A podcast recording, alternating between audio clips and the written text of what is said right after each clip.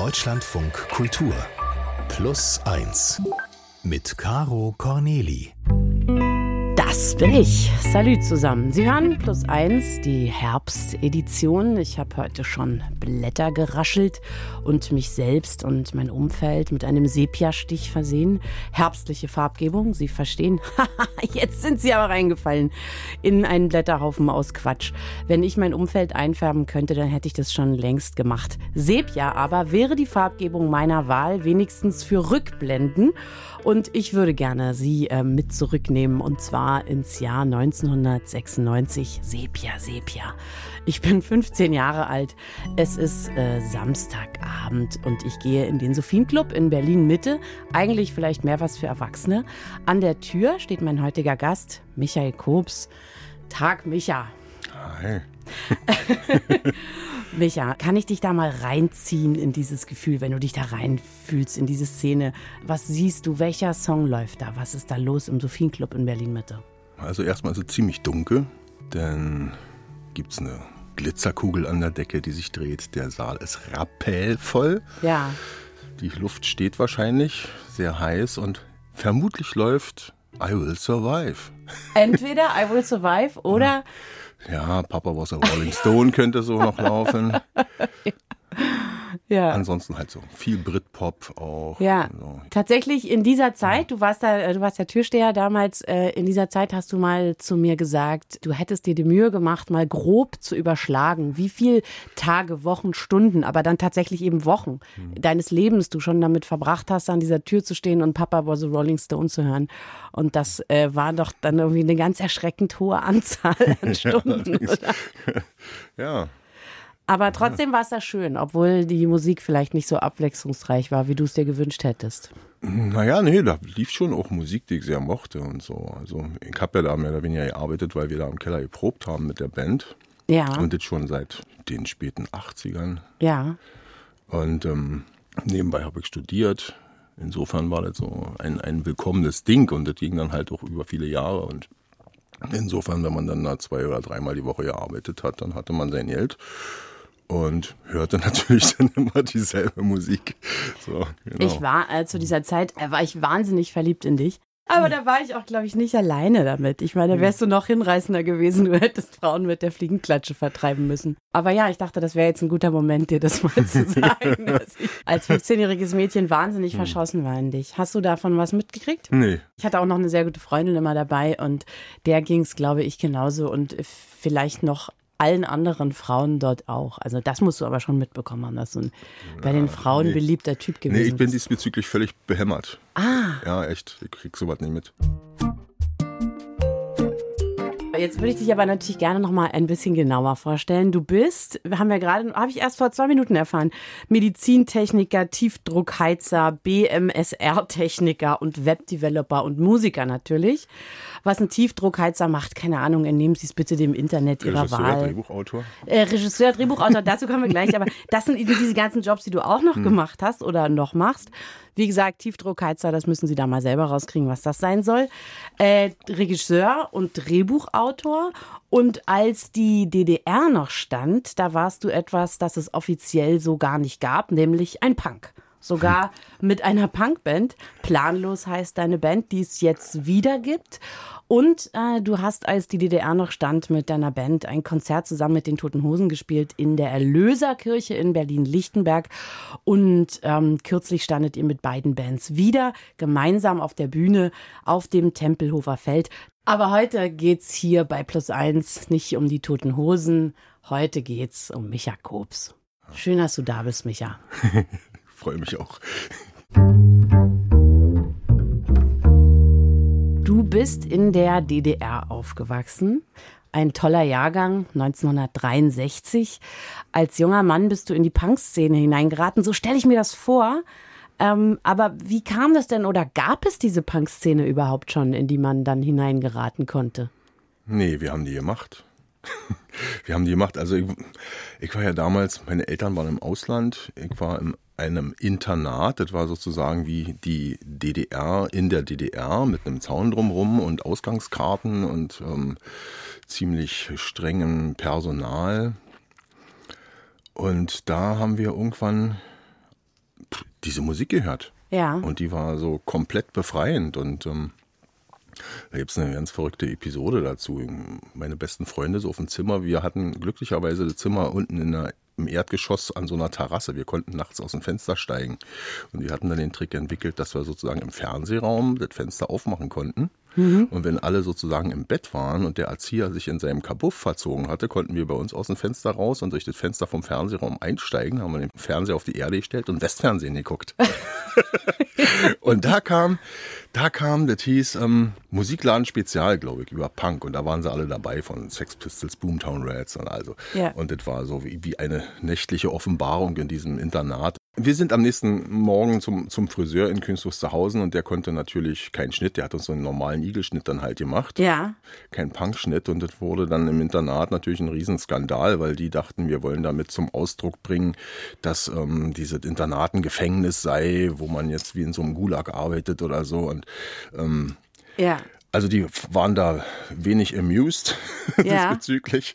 Das war so der erste Kicker, könnte man so sagen. Also auf der einen Seite war die Musik so super geil und dann hast du auch gleich, sag mal, so diese, polit diese politische Keule gekriegt dafür, dass man sozusagen sich mal die Haare abgeschnitten hat. Ja. Und das zog sich eigentlich durch diese ganze Punk-Geschichte so durch. Aber hattet ihr dann auch einen Irokesen oder wirklich Na, nur zu der eine- Zeit noch nicht, da hatte noch niemand einen Irokesen. Das Ach kam, so. das kam ja erst so in den so Anfang der 80er auf. Das war so ungefähr 77, 78 spätestens. War man dann 24 Stunden ein Punk oder ich sag mal so nur zu besonderen Anlässen, weil, ähm, naja, man ja auch so ganz gut verhaftet werden konnte in der DDR dafür. In den Ende 70ern und so war es schon noch relativ vorsichtig, sag mal so. Wie hast du ausgesehen da? Naja, mit diesem Igelschnitt, der dann glücklicherweise irgendwann ein bisschen rausgewachsen ist. So dass es dann auch punkig aussah, aber ich hatte halt da zu der Zeit noch eine Parkerjacke, dann so selbst bemalte Hemden und so ein Zeugs.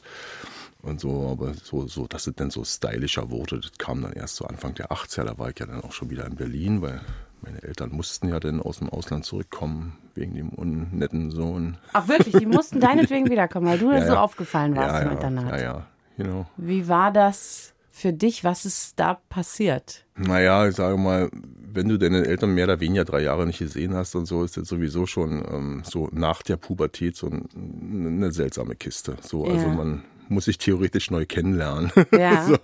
Und ähm, ja, ja, das ähm, also, Was, was waren die denn, dass sie im Ausland waren? also mein Vater war Arzt, Ja. War damals in Mosambik und hat da Gynäkologe gemacht für die ganze Hauptstadt mit einem Italiener zusammen. Also es waren zwei Ärzte, die da die ganze Hauptstadt betreut haben. Und so, also da ziehe ich absolut den Hut davor vor dieser Arbeit. Aber äh, sag mal so als ich merke es ja jetzt an meinen eigenen Kindern so in diesen Jahren, so von, von 12 bis 14 oder 15 und deine Eltern sind die ganze Zeit nicht da, du bist hinterher ein komplett anderer Mensch. Ne? Ja. Du kommst natürlich dann zurück an Eltern, die denken, du bist jetzt immer noch der nette Elfjährige. Und, Und dabei kommen die wieder und du bist ein Punk. ja, ja, so eine Art, genau. So, das sorgte dann natürlich auch dafür, dass ich mit meinem Vater im Prinzip zwei Jahre lang eigentlich ja kein Wort gewechselt habe und so. so. Also war schon sehr schräg. Seltsamerweise ge- geht es so ziemlich allen diesen Internatskindern so. Also auch die, die nicht Punks waren, die haben Ja. alle komplette Probleme und so mit, mit ihren Eltern bis heute. Ne? Also Ja. manche sind da richtig dran kaputt gegangen. Also. Wie viele Punks gab es denn so in Ostberlin? Also, oder waren die alle mehr oder weniger miteinander bekannt? Ich stelle mir einfach vor, dass es so nicht so wahnsinnig viele gewesen sein können. Naja, wir hatten mal eben so ein großes Treffen, wo wir uns geprügelt haben mit den BFCern. Da waren wir so ungefähr 80. Also ich würde mal so tippen, so über den Daumen, wenn ich schätzen müsste, wie viel so in ganz Berlin rumgerannt sind, waren es vielleicht so 120 oder sowas. Okay, und die BFCer, für alle, die uns jetzt zuhören, das nicht wissen, sind die Fans des Berliner Fußballclubs, des BFC Dynamo, heißen Genau, die doch, ja, ja. gewesen. Und mit denen hat man sich dann seinerzeit gerne schon Genau, angelegt. die waren so ziemlich weit rechts und aber halt Ja. vom, vom Verein des ähm, Innenministeriums und dementsprechend äh, auch unantastbar mit ihrem Rechtssein. Also das war irgendwie eine sehr schräge Sache. Und mit denen haben wir uns relativ regelmäßig geprügelt.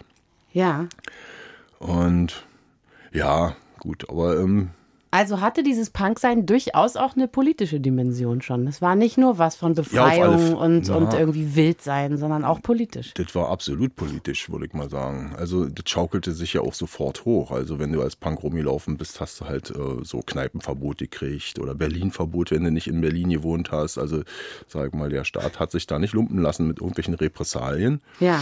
Und ähm, dadurch schaukelte sich das hoch. Also selbst die am Anfang nur die Musik mochten, haben dann so fette Repressalien gekriegt, dass sie denn so fort äh, sind die natürlich in so eine, so eine jetzt erst Rechthaltung gegangen. Ja. Und äh, damit wurde das natürlich dann immer politischer, das Ding. Und dann hast du als Punk, der du warst, eine Band gegründet, weil, das hast du ähm, kürzlich in einem, in einem Interview gesagt, dir wäre klar geworden, wenn man keine Band hatte, war man gar kein richtiger Punk. Ja, irgendwie hatte so ziemlich jeder irgendwie eine Band. Und das war ja so das, das große Credo, so der Vorbilder da in London und so. Ja, du ja. zwei Griffe und eine Gitarre und dann. Drei Griffe habe ich mir drei, gemerkt. Naja, drei Griffe, das war dann schon advanced.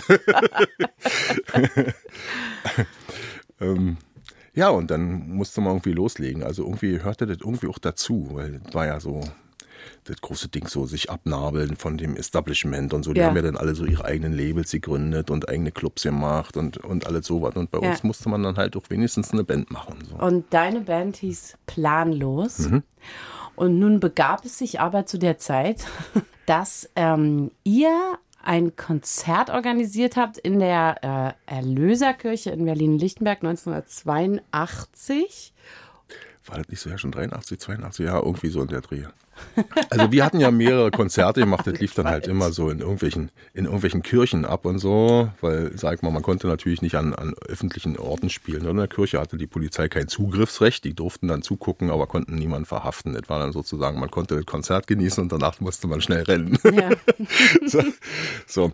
Und dann gab es einen ganz, ganz ähm, tollen Typen, Mark ja. Rieder aus Westberlin, der hat da damals bei den Unbekannten gespielt, ist aber auch Musikproduzent und der war so total fasziniert, so Underground-Zeugs finden zu wollen und ist dann halt im Osten rumgereist und hat versucht, da irgendwie was.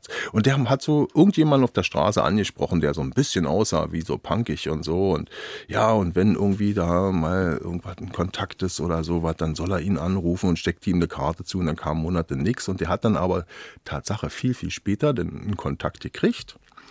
Und der hatte das dann irgendwie organisiert mit den Toten Hosen, dass die herkommen können. Und dann spielte da noch eine Kerstin Jog eine Rolle, die da aktiv war.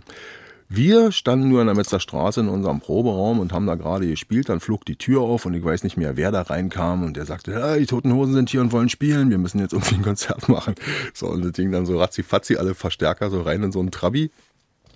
Und dann nach, nach äh, in die Erlöserkirche gefahren. Und dann haben wir da aufgebaut, mhm. da in dem Pfarrhaus da. Und, und dann haben, haben wir erst eine halbe Stunde gespielt, dann die eine halbe Stunde gespielt. Und das war eine super Veranstaltung, so mit 30 Leuten, also die, die man so innerhalb einer halben Stunde noch irgendwie informieren konnte, dass was stattfindet. So. Ja, das war eine super Nummer. Ja. Und viel, viel später viel, viel später, 1997, äh, ist meine Mutter mit mir ins Pfarrhaus der Berliner Erlöserkirche eingezogen. Und in diesem Raum, wo ihr gespielt habt, nein, das ist jetzt übertrieben, eine Etage über diesem Raum, hm. wo ihr mit den Toten Hosen aufgetreten seid, befand sich mein Kinderzimmer. Und äh, das wusste ich einfach nicht zu diesem Zeitpunkt. Hätte mir das einer gesagt, ich wäre vollkommen ausgeflippt, wie, wie historisch aufgeladen das hier alles ist. Ich wusste, ich habe das viel später erfahren, dass äh, in diesem Haus, wo ich dann später mein Kinderzimmer hatte, im Pfarrhaus der Berliner Erlöserkirche, ihr das Konzert gemacht habt. Genau. Und äh, es gibt, falls Sie das jetzt mit großen Ohren hören und sagen, was ist da los gewesen, eine sehr gute Dokumentation vom SWR, die heißt Auswärtsspiel. Die ist in der Mediathek äh, des SWR, also in der ARD-Mediathek, zu finden. Und da kann man sich diese ganze Geschichte mit Planlos und den Toten Hosen Anfang der 80er in der Erlöserkirche auch nochmal ankicken.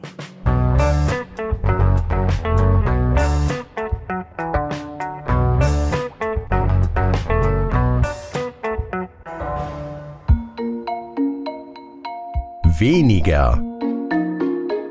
Weniger müssen. Weniger Zeit. Weniger arbeiten. Weniger kaufen. Weniger Autos. Das erste Auto kam bei uns in den Haushalt mit der Geburt äh, unserer ersten Tochter. Und mit mehr Kindern wurde das dann immer bedeutsamer. Es sind am Ende vier Kinder geworden und dementsprechend wurden auch die Autos immer größer.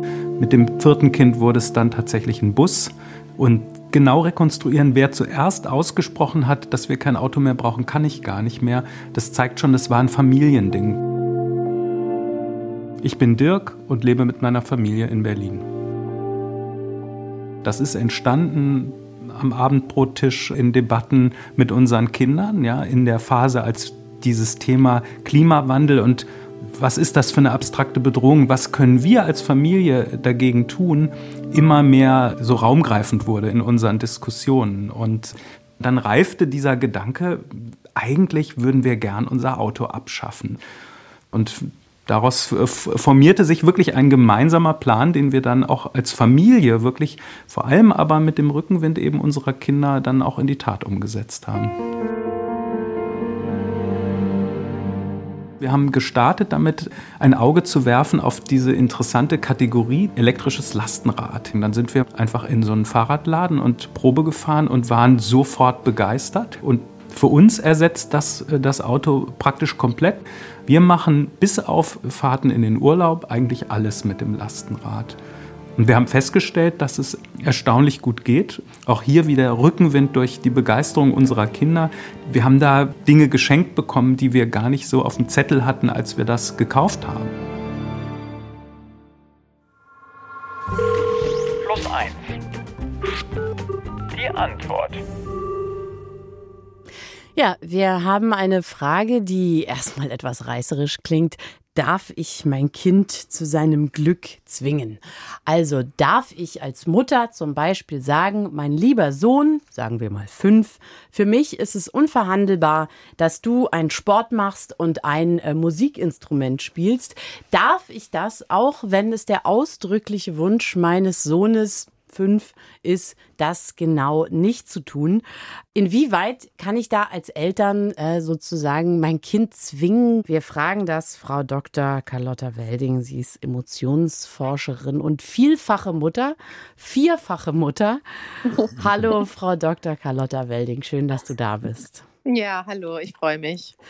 Ja, wie kann man denn sozusagen verfahren, wenn man weiß, das ist gut für das Kind und wenn man weiß, es könnte dadurch Möglichkeiten der, der Entfaltung haben, aber das Kind weigert sich partout loszugehen. Nicht? Am Ende ist es ja so, wenn sie dann da sind, haben sie auch Spaß, aber das Kind möchte da einfach nicht hingehen. Was sind da meine Möglichkeiten? Mhm.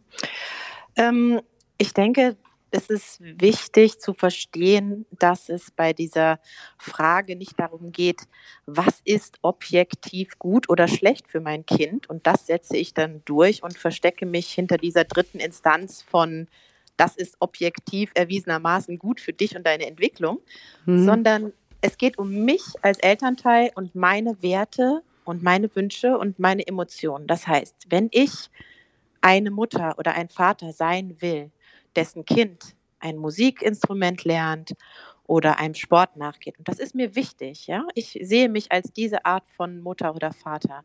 Und das ist mir wichtig und ich identifiziere mich damit und ich kann darüber nicht verhandeln. Dann muss ich das so meinem Kind gegenüber präsentieren.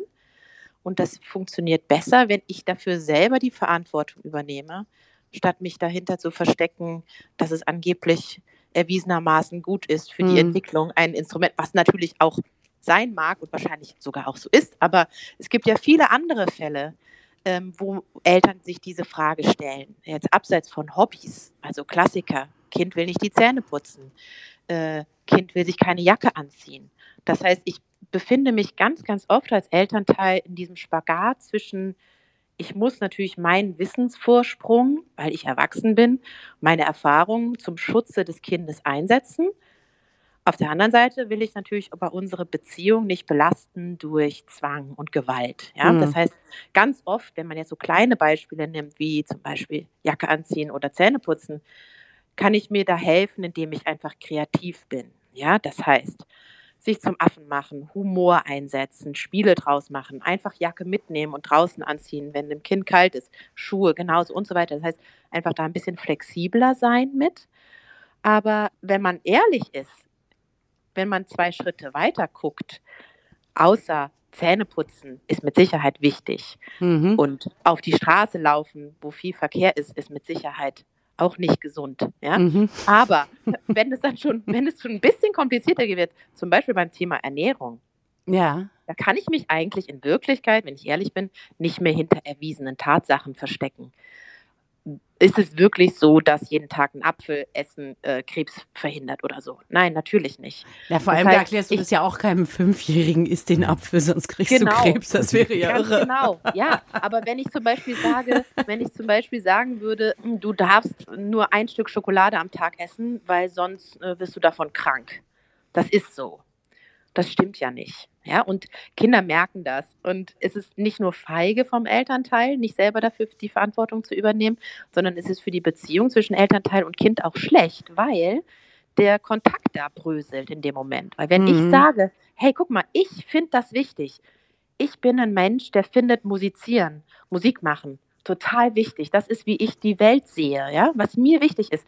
In dem Moment lernt mein Kind mich ja auch kennen und Mhm. kann mich greifen und kann und versteht auch, wer ich bin und wie ich ticke.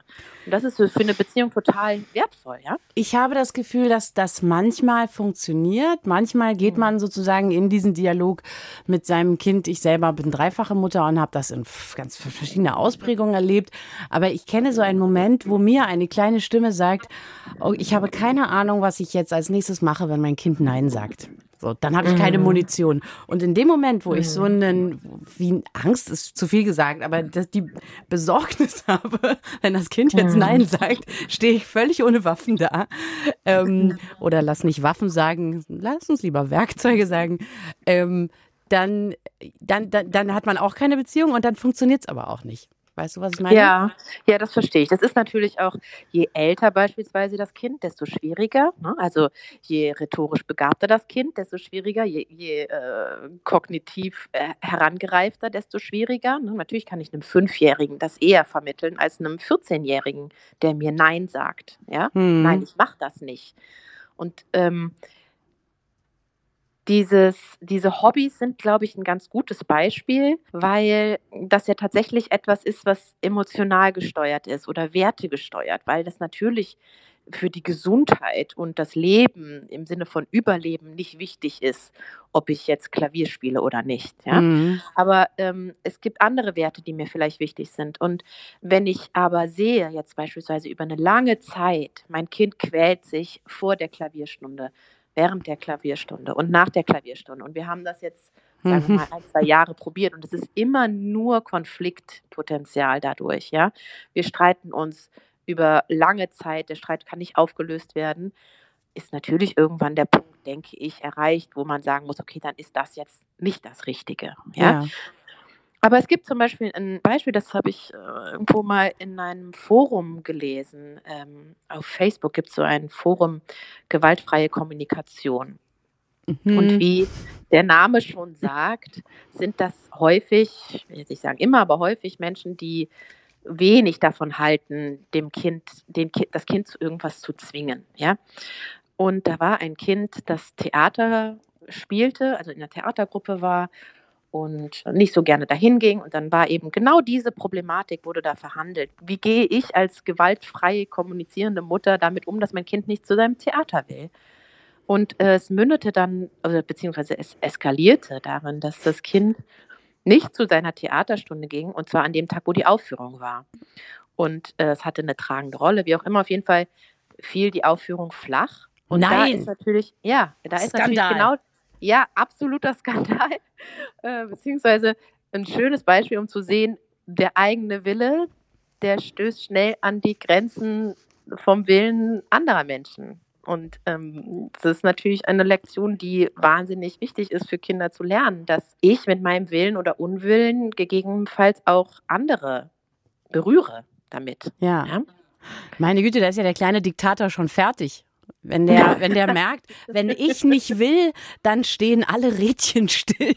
Dann ist Ja. ja, da, also das, diese Botschaft, ähm, ja, möge man idealerweise nicht weitergeben. Mhm. Seinen Genau, ne? aber ich meine, man kann sich, man kann sich gut vorstellen, eine Situation, beispielsweise das Kind äh, äh, weint zu Hause, will nicht zu dem Auftritt, ja, will nicht zu der Vorführung, Mhm. hat äh, vielleicht Bammel, hat vielleicht auch einfach wirklich äh, Schiss vor der auf, dem, dem, auf der Bühne stehen vor Menschen, wie auch immer, und die, und die Mutter oder der Vater schaffen es nicht, da das Gegenteil durchzusetzen und schwupps ist die ganze Theatergruppe davon betroffen und äh, ja, beeinträchtigt. massiv, Also, ne? wenn man jetzt nochmal die, die erste Frage stellt, darf ich mein Kind zu seinem Glück zwingen? Dann würdest du ja jetzt gesagt haben, manchmal ja. So runtergebrochen, ja. Und was ich, was ich dabei ganz wichtig finde, wenn wir jetzt in diesen harschen, einfachen Formulierungen bleiben wollen, ich darf es zwingen, aber ich sollte trotzdem die Gefühle, die das Kind hat, ernst nehmen und wichtig nehmen und wahrnehmen, weil das ist nämlich der schmale Grad, auf dem wir uns befinden. Ja.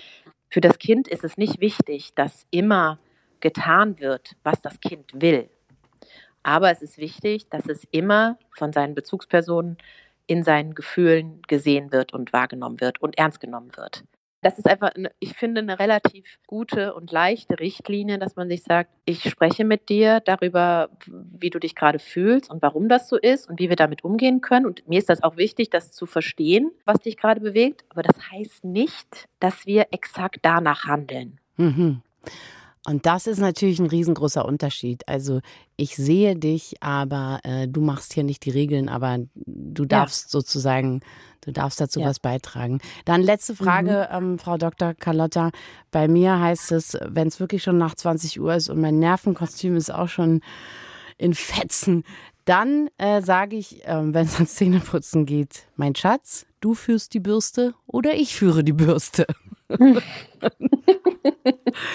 Und das ist ja dann, wäre da dann auch schon irgendwie eine Art Druck auszuüben, weil manchmal führe ich die Mhm. Bürste auch. Absolut, absolut in Ordnung. Das heißt nicht, dass man mal Zähneputzen ausfallen lassen kann. Nein, nein, wenn, nein. Was Nicht- weiß ich, Kind krank oder wie auch immer. Aber Ja. ähm, natürlich müssen wir Druck ausüben. Das ist eben dieser, dieser Wissensvorsprung, den wir haben, Ja. beispielsweise bezüglich, wie Karies entsteht. Den müssen wir zum Schutze des Kindes einsetzen. Alles andere ist Vernachlässigung. Ganz genau. Endlich sagt's mal einer. ja, ich Ja. bedanke mich sehr herzlich bei dir, Frau Dr. Ja. Carlotta, für die schöne Beantwortung dieser Frage. Ich hoffe, Sehr gerne. wir hören uns bald wieder. Bis zum nächsten Mal. Das hoffe ich auch. Bis dann. Tschüss. Tschüss.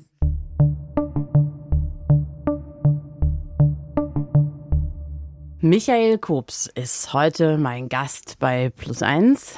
Bin noch da. Ja, bist noch da. Wir haben äh, dich schon als Türsteher äh, eines Clubs im Ostberlin der späten 90er Jahre kennengelernt. Wir haben schon gehört, wie du Gitarrist, obwohl dass du Gitarrist warst, haben wir noch nicht gesagt, aber du warst der Gitarrist der DDR-Punkband Planlos. Und als dann aber die DDR zu Ende war und die Band, was ist mit der? Hatte sie die sich dann aufgelöst oder wie war das? Naja, wir wurden ja per MFS-Befehl alle in die Armee eingezogen zur gleichen Zeit. Das heißt, Mielke wusste, wie er sozusagen das Problem lösen kann. Ja. Und dann waren wir erstmal anderthalb Jahre weg. Wir haben danach weitergemacht, aber wir hatten dann da so eine experimentelle, düster Mucke-Band denn gemacht. So à la The Cure. Zu dieser Zeit bist du ja immer noch ein sehr, sehr junger Mann gewesen und hast erstmal Film studiert. Du warst ein guter Student. Du hast mit Sternchen abgeschlossen an der HFF in Potsdam und dann sollte es richtig losgehen für dich. Genau. Und du warst richtig so ein hoffnungsfroher Kandidat. Und so wie ich es verstanden habe, also wir haben ja kürzlich am Telefon drüber gesprochen, ist dann Folgendes passiert. Du wolltest einen Film über die Nachwendezeit drehen, aber das Drehbuch und das, was du sozusagen erzählen wolltest, ist immer wieder geändert worden. Letztendlich standen alle in den Startlöchern und war, sag ich mal, eigentlich für so einen, für so einen äh, Studenten eine, super Sache, weil gab's vorher eigentlich nicht. Also es war so, ich musste, ja, du musst erst das Diplom machen, vorher können wir diese Gelder nicht freischalten und klar. So, und dann ähm, ist ja nichts schöner, als ein Diplom zu machen, wenn schon eine Million auf dich wartet. Naja, und danach gingen wir dann sozusagen in die Vollen, haben dann geschrieben und alles vorbereitet. Dann gab es schon Schauspieler, wir haben schon gecastet und so weiter und so fort. Und dann muss es irgendwie eine interne Entscheidung gegeben haben oder so, weil von einem Tag auf den nächsten ging gar nichts mehr. Die beiden Hauptstränge, die es gab in diesem Film, die sollten eigentlich dann rausgestrichen werden. Namentlich Drogen und Prostitution. Ja, so, und das war für mich dann so eigentlich der Super-GAU, wo man mir sagte, ich soll mich auf die Liebesgeschichte reduzieren, weil alleine diese, diese, diese Forderung war völlig absurd, wenn man das ganze Buch kennt. Ja, Ja. So von 120 Seiten, zwei Seiten, äh, die dann übrig bleiben. Fängst du das ganze Ding von vorne an und das bei Drehbuchfassung 10 oder irgend sowas. Das ist das eine, das ist der Super-GAU ist für dich als Drehbuchschreiber, aber es ist ja auch der Super-GAU für dich als derjenige, der diese Geschichte erlebt hat und nicht so Ja. erzählen durfte, wie sie war. Ja, genau, aber das kannte ich ja schon aus dem Osten. Dann ist dir das ja im Grunde genommen nochmal auf eine andere Art passiert. Und zwar ist an dich ein Drehbuch herangetragen worden, das über Punks in der DDR ging. Der Kameramann, mit dem ich zusammengearbeitet hatte, schon bei meinem Diplomfilm und so, ähm, bei dem lag das auf dem Tisch und er meinte, Hä, irgendwie ist das doch so dein Thema und so, willst du halt nicht mal angucken? Und dann habe ich mir das durchgelesen und genau genommen war das so die Geschichte unserer Band. Echt? Also ja, mit unseren Texten drin und alles so. Aber wir wurden halt, keiner von uns wurde jemals gefragt oder so äh, zu diesem, zu diesem Buch. Und das war natürlich auch hanebüchend, weil, ähm, sag mal, die, die Szenen irgendwie, sag mal, sehr naiv geschrieben waren. Ich will jetzt die Autorin nicht unbedingt beim Namen nennen, aber ähm, es war so, so, so, sag mal, so die, die Sicht eines, eines Mädels aus Bayern, wie der Ostpunk stattgefunden hat und ähm, denn ähm, natürlich so auch in der, also die, der Grundplot war eben, ein Mädchen aus West-Berlin kommt nach Ost-Berlin, lernt einen Punk kennen und dann erklärt sie den Punks, wie man cool ist. Ja. So, und das war, sag mal, so Hanebüchen zu lesen, dass sie wirklich sich einem dann die Fußnägel hochgerollt haben. Und da ich auch die Regisseurin, die das machen sollte, gut kannte, hat gesagt, eigentlich können sie das so nicht machen. Das ist, sag mal, also zumindest im Osten, würde Ja. man denen das vermutlich um die Ohren hauen. Zum Beispiel ganz weit vorne ging es los. Also wir, wir als Punks waren halt auf, haben immer auf dem Alex abgehangen. Also wir waren so die Alex-Gang und hießen bei den anderen immer die Selbststeller, weil natürlich überall diese Kameras waren und wir regelmäßig dann in der Keibelstraße auf dem Revier gesessen haben und und das Einzige, wo wir halt so Gastronomie genießen konnten, das war unten in den Rathauspassagen. Da gab es einen Herrn Radke, der sche- scherte sich nicht so sehr viel um die Stasi und der sagte, ja, könnt ihr euch ruhig hinsetzen und so. Das heißt, wir konnten in der Tute setzen, sitzen. Was, Tute was- hieß der Laden, ja. Tut, Tute. Und dann gab es unten noch so eine Bräulergaststätte, wo wir halt da uns einen halben Bräuler holen konnten. Und naja, und ähm, jetzt gab es da sozusagen dann die Szene in diesem Drehbuch, wo dieses Mädchen aus West-Berlin dann mit den Punks in die Bräulergaststätte geht Ja. und dann sich komplett darüber verwundert, dass die Punks da jetzt mit Messer und Gabel essen und sie zettelt dann da eine Krautschlacht an. Weißkraut oder der Rotkraut? Ja, ich schätze mal Weißkraut. Ja. so, und die erst ist er am Anfang, sind die Punks dann ein bisschen verwundert, wie die jetzt auf die Idee kommt, da mit dem Kraut, dann finden die Gefallen daran und dann beschießen sie sich da gegenseitig mit dem Essen in dem Restaurant und finden das total lustig und dann gehen sie halt dann am Ende so mit dem Kraut im Haar Ja. so aus dem, aus dem Laden raus und, Und haben endlich hätte Spaß. einfach so nicht stattgefunden. So, also wir sind ja in diese Kneipe reingegangen, weil das letzte war, wo wir überhaupt noch reingekommen sind. Dann waren Ja. überall die Kameras und wir wussten, wenn wir da irgendwie frei drehen, sitzen wir wieder die ganze Nacht auf dem Revier. Ja, so, deswegen hätte das keiner, keiner von uns gemacht, äh, da drinnen sich aufzuführen, wie, sag mal, die wilde Sau. Ja. Und sag mal, auch wenn es vielleicht im Drehbuch lustig ist, äh, war einfach Blödsinn. Und ähm, aber so, das ist ja auch nur exemplarisch jetzt eine Szene. Der Film ist ja dann mehr oder weniger äh, so, so gemacht worden, auch mit Szenen drin, die nicht so viel Sinn machen. Und jetzt lese ich dir mal was vor, was über diesen Film später geschrieben wurde. Dies hätte ein großer Film werden können. Die Lebensbedingungen von Punks in der ehemaligen DDR werden hier zwar gut angeschnitten, hätten aber durchaus ausgebaut werden können. Die im Vordergrund stehende Liebesgeschichte schadet dem Film erheblich. Hätte man den ganzen RTL-TV-Roman Kitsch beim Schneiden in den Müll wandern lassen, wäre wohl ein ausgezeichneter Film über Subkulturen unter Hammer und Sichel entstanden. Also genau das eigentlich, ne, was, du, was du sagst, da wurde verkitscht, da wurden irgendwie Liebesszenen und Quatschszenen reingeschrieben und das, was wirklich passiert ist, eben nicht erzählt. Wir haben ja dann noch viel gerettet. Die Fassung, die dann letztendlich da äh, gedreht wurde, die haben ja dann mehr oder weniger Conny Walter und ich dann da in, in, in Windeseile dann noch geschrieben. Conny Walter ist die Regisseurin. Ne? Wir Genau. können auch mal sagen, wie der Film heißt. Wie Feuer und Flamme. Ich habe so ein Interview mit einem Pfarrer in der DDR, der ist dann zweieinhalb Jahre dafür in Stasi-Haft gegangen, weil er uns interviewt hat als Band. Ja. Und ähm, nachdem ich von der Armee zurück war, wurde ich dann nochmals von der Stasi einbestellt und dann haben die mir diese Broschüre auf den Tisch gelegt und wollten von mir wissen, ob ich wüsste, wer sich hinter diesen, weil alle Leute, die da in diesem Interview drin waren, immer nur mit Buchstaben versehen waren, Ja. ob ich wüsste, wer dahinter steckt. Und so, die Stasi war da total heiß drauf, das irgendwie rauszukriegen. Natürlich wusste ich, wer da wer ist und Ja, ich ja. wusste auch, wer ich bin. Ja. Und sag mal, in der Broschüre waren immer so eine Kästchen mit so, mit so Sprühereien, die so irgendwo an den Wänden dran waren. Und da gab es eine Sprüherei, die kannte ich vorher nicht. Die habe ich halt bei der Stasi kennengelernt und ich fand die super. Und die hieß Feuer und Flamme für den Staat. So. Ah, und das war, Zwinker. das fand ich so einen geilen Spruch eigentlich. ja, weil der beides. Und das heißt. hatte ich vorgeschlagen, denn als sie überlegt haben, wie man den Film nennen könnte, und da haben sie dann wie Feuer und Flamme draus gemacht. Könnte man sagen, dass dieses Wahrheit versus Erfolg, ja, ist, könnte man sagen, dass das ein Lebensthema ist von dir, weil du dich da an der einen oder anderen Stelle dann eben nicht, nicht verkauft hast, aber dann eben auch nicht so erfolgreich geworden bist, wie es vielleicht möglich gewesen wäre. Ja, absolut. Ich denke schon, dass es das ziemlich gut auf den Punkt bringt. Okay, würdest du aber rückblickend das nochmal genauso machen? Oder würdest du rückblickend zugunsten des Erfolgs den einen oder anderen Kompromiss machen? Ich denke, ich müsste es genauso machen, weil anders kann ich, glaube ich, gar nicht. Hm. Ähm, ich habe ja wirklich viel darüber nachgedacht, über das, ob ich jetzt so, so Crime and Smile schreiben könnte und so ein Zeug. Aber ähm, ich fühle mich echt verlogen, wenn ich dann versuche, mir dann da was aus dem Finger zu saugen, was so diesem Schema entspricht. Und ähm, das, das ist völlig fern von mir. Ja? Ja. Also ähm, ich kann nicht anders was schreiben oder eine Geschichte erzählen, als wie ich sie sehe oder wie ich sie erlebt habe oder wo ich so dahinter stehen kann und sagen kann, ähm, so denke ich, ist es richtig. Ja. Und ähm, wenn ich dann da irgendwie da so einen Kram machen müsste und so, also da bin ich dann bin ich dann lieber Türsteher. Da bist du lieber Türsteher. Da schließt sich der Kreis. Da, ja, schön, dann bist du lieber Türsteher. Hast du mir auch sehr gut gefallen, war ich ja schließlich so verliebt in dich, als du Türsteher gewesen bist. Da war ich keiner Student. Ja, ja, Ja. so ist es. So ist es. Michael Kobs, ich freue mich so, dass du da gewesen bist. Es war schön gewesen einfach. Und ich hoffe, wir sehen uns mal wieder. Irgendwo. Ja, wir sehen uns ganz bestimmt wieder. Ja. Das haben wir die letzten 30 Jahre nicht anders hingekriegt. Das ist richtig, ja. Also dann bis zum nächsten Mal. Ciao. Tschüssi. Das war's mit dieser Folge unseres Plus 1 Podcasts. Wenn Sie aber nicht genug bekommen, dann hören Sie sich doch gerne noch die zweite Folge an. In der geht es um eine Frau namens Elisabeth Stege, die ist heute fast 60 Jahre alt, lebt in einem Dorf in Niedersachsen, engagiert sich politisch und ist zufrieden mit ihrem Leben. Das war aber nicht immer so. Als junge Mutter haderte sie mit den Anforderungen, die von außen an sie herangetragen wurden und mit der Rolle in der Gesellschaft. Sie fing an zu trinken, erst ein paar Gläser, dann aber immer mehr. Das war meine Zeit. Da war ich wirklich bei mir.